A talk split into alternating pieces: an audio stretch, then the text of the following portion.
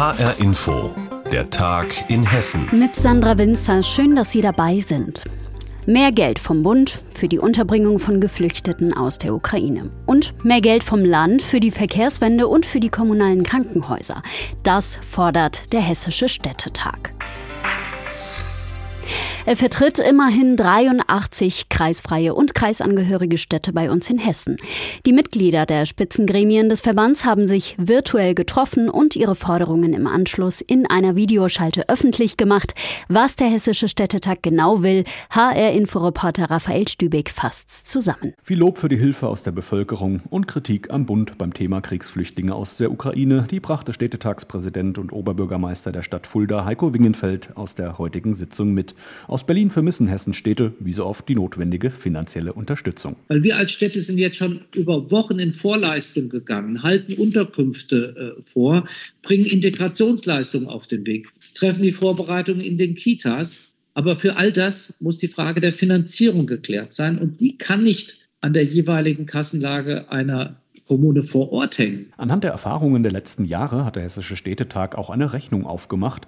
Pro erwachsenen Flüchtling fallen demnach pro Monat Kosten von gut dreieinhalbtausend Euro an. Und dabei sind investive Kosten, wenn es jetzt darum geht, vor Ort neuen Wohnraum äh, zu schaffen, äh, Kindergärten zu erweitern, äh, Schulen zu erweitern die sind da noch äh, nicht beinhaltet. Um einen guten Überblick über die Zahl der Kriegsflüchtlinge aus der Ukraine zu bekommen und sie auch besser auf die Kommunen verteilen zu können, fordert der Hessische Städtetag außerdem auch eine verpflichtende Registrierung. Denn um so gut wie möglich helfen zu können, brauchen wir ja Klarheit über die Zahl der Menschen, die bei uns sind. Also gute, bestmögliche Hilfe setzt voraus, dass wir wissen, wer bei uns vor Ort ist. Zudem auf der Tagesordnung heute das Thema Verkehrswende, der Ausbau der Nahverkehrsangebote und die Finanzausstattung der kommunalen Kliniken. Hierfür erwarten Hessenstädte mehr Geld vom Land. Denn im Grunde ist es so, dass die Bundesländer dafür zuständig sind, die Investitionen zu tragen und der laufende Betrieb durch das System der äh, Krankenkassen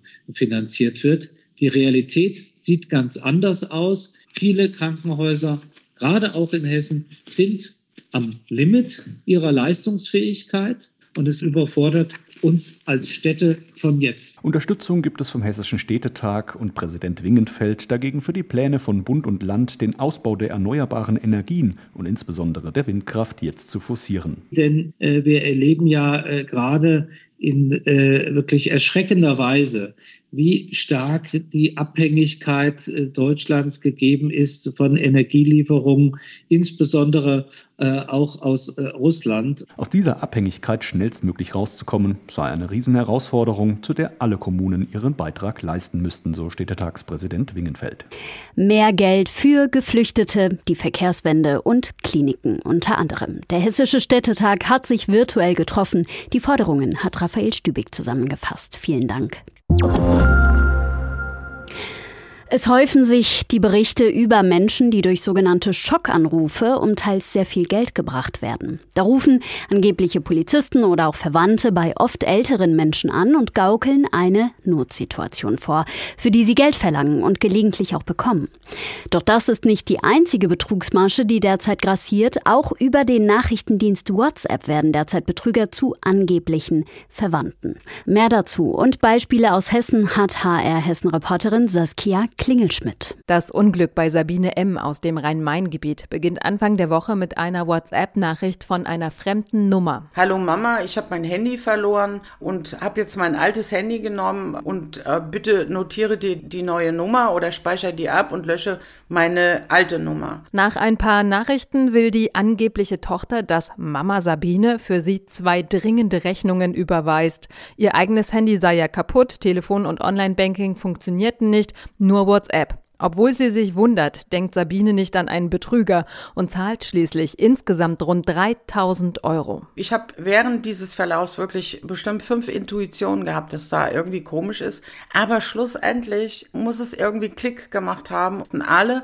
Bedenken, die ich hatte, habe ich wirklich beiseite geschoben, wobei ich tausendmal von meinen Kindern gewarnt wurde, auf alle Ratschläge höre und da hat es auf einmal Klack gemacht. Derartiger Betrug wird laut Polizei seit ein paar Monaten immer häufiger in Hessen angezeigt. Um sich und sein Geld zu schützen, sollte man die angeblich neue Nummer nicht gleich abspeichern, stattdessen die Kinder unter ihrer altbekannten Nummer anrufen. So fliegt der Betrug schnell auf. Ingo Paul, Pressesprecher der Polizei Hochtaunuskreis, rät auch, Ganz einfach wäre zum Beispiel in der Konversation irgendwie über einen ähm, Onkel Herbert zu sprechen, den es eigentlich gar nicht gibt. Und wenn dann bestätigt wird, ja, ja, der Onkel Herbert, der, ich habe ihm zum Geburtstag gratuliert, dann weiß man schon, okay, hier, das ist dann nicht die Tochter. Anders als bei den bekannteren Schockanrufen, bei denen Betrüger direkt anrufen und eine Notsituation erfinden, findet beim WhatsApp-Betrug kein persönlicher Kontakt statt. Das Geld wird überwiesen und damit ist's weg. Dann ist es oftmals schon zu spät. Es gibt wenige Fälle, in denen man durch ein ganz schnelles Kontaktieren der Bank ähm, noch eine Überweisung ähm, stoppen kann, aber das ist tatsächlich eher die Ausnahme. Wer wirklich Geld überwiesen hat, muss schnell handeln, direkt die Bank informieren und Strafanzeige bei der Polizei stellen. Nur so besteht die geringe Chance, sein Geld zurückzubekommen. Schämen müssen sich Opfer nicht, wenn sie auf die Masche hereinfallen, denn die Täter sind vorbereitet und gehen perfide vor, so die Polizei.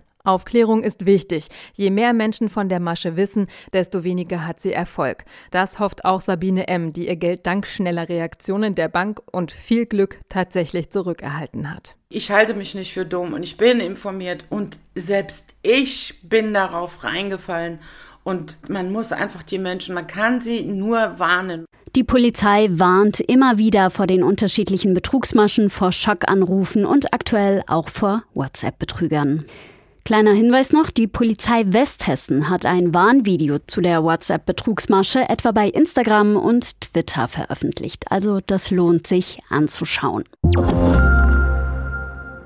So, und jetzt nehme ich Sie mit nach Meinhardt im Werra-Meißner-Kreis. Dort liegt am Ostufer des Werrasees die Werra-Nixe, ein kleines Schiff, das seit 14 Jahren bei vielen Besuchenden für viel Freude gesorgt hat. Doch im Februar kam der Sturm und wie das weiterging, darüber hat unser Reporter Carsten Gulke mit Tobias Brettschneider gesprochen. Tobias Brettschneider von der eigenen Familie erinnert sich. Leider hat dort die Veranixe in einer Nacht aufgrund der massiven äh, Wellenbewegung äh, auch einen Schaden genommen, vielleicht auch durch Treibgut, was angespült wurde. Das THW Eschwege hat noch in der Nacht des Sturmes Schwimmpontons angebracht und so das Boot gerettet.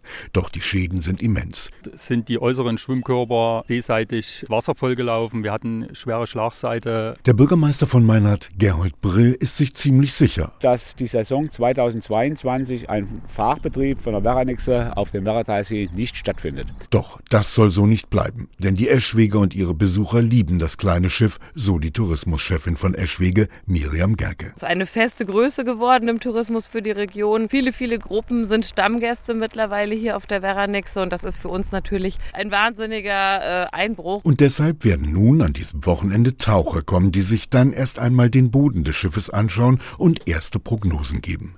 Danach soll das Schiff dann aufs Trockene gehoben werden. Es wird nach Ostern sein. Wir werden sie dann in einen Trockendock legen und werden dann erstmal einen Gutachter holen, der die Schäden begutachtet. Die Rettung der Veranixe wird kein leichtes Unterfangen. Das wissen alle Beteiligten. Die Firmen, die so etwas reparieren können, die sind nicht äh, gesät, sondern sind Spezialfirmen. Und von der Versicherung ist wohl auch nicht viel mehr als ein Tropfen auf das havarierte Schiff zu erwarten haben. Es wird eine kleine Restzahlung geben, die wird aber für eine Instandsetzung in der Form hier für uns äh, finanziell nie zu stemmen sein. Ein Euro für den Schiffsrumpf, so lacht Tobias Brettschneider. Die Ausstattung selbst müsste dann aber doch noch ein paar Euro extra bringen. Für uns als Familie, äh, und ich denke, das ist auch eine Sache, die hier für die Region sehr wichtig ist, äh, steht in erster Linie nie um, nur der geschäftliche Vorteil, sondern dass das Schiff, wenn möglich, in irgendeiner Form hier erhalten bleibt. Familie Brettschneider will das Schiff nun abgeben und sich nach den schweren Zeiten der Pandemie wieder um ihr Kerngeschäft, eine erfolgreiche Metzgerei, kümmern. Aber dennoch hoffen alle auf eine Zukunft für das kleine Schiff.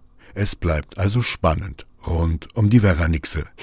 Nachwuchsbetreibende gesucht für die Veranixe, das Passagierschiff im Werra-Meißner-Kreis. Carsten Gulke hat die aktuellen Betreiber getroffen.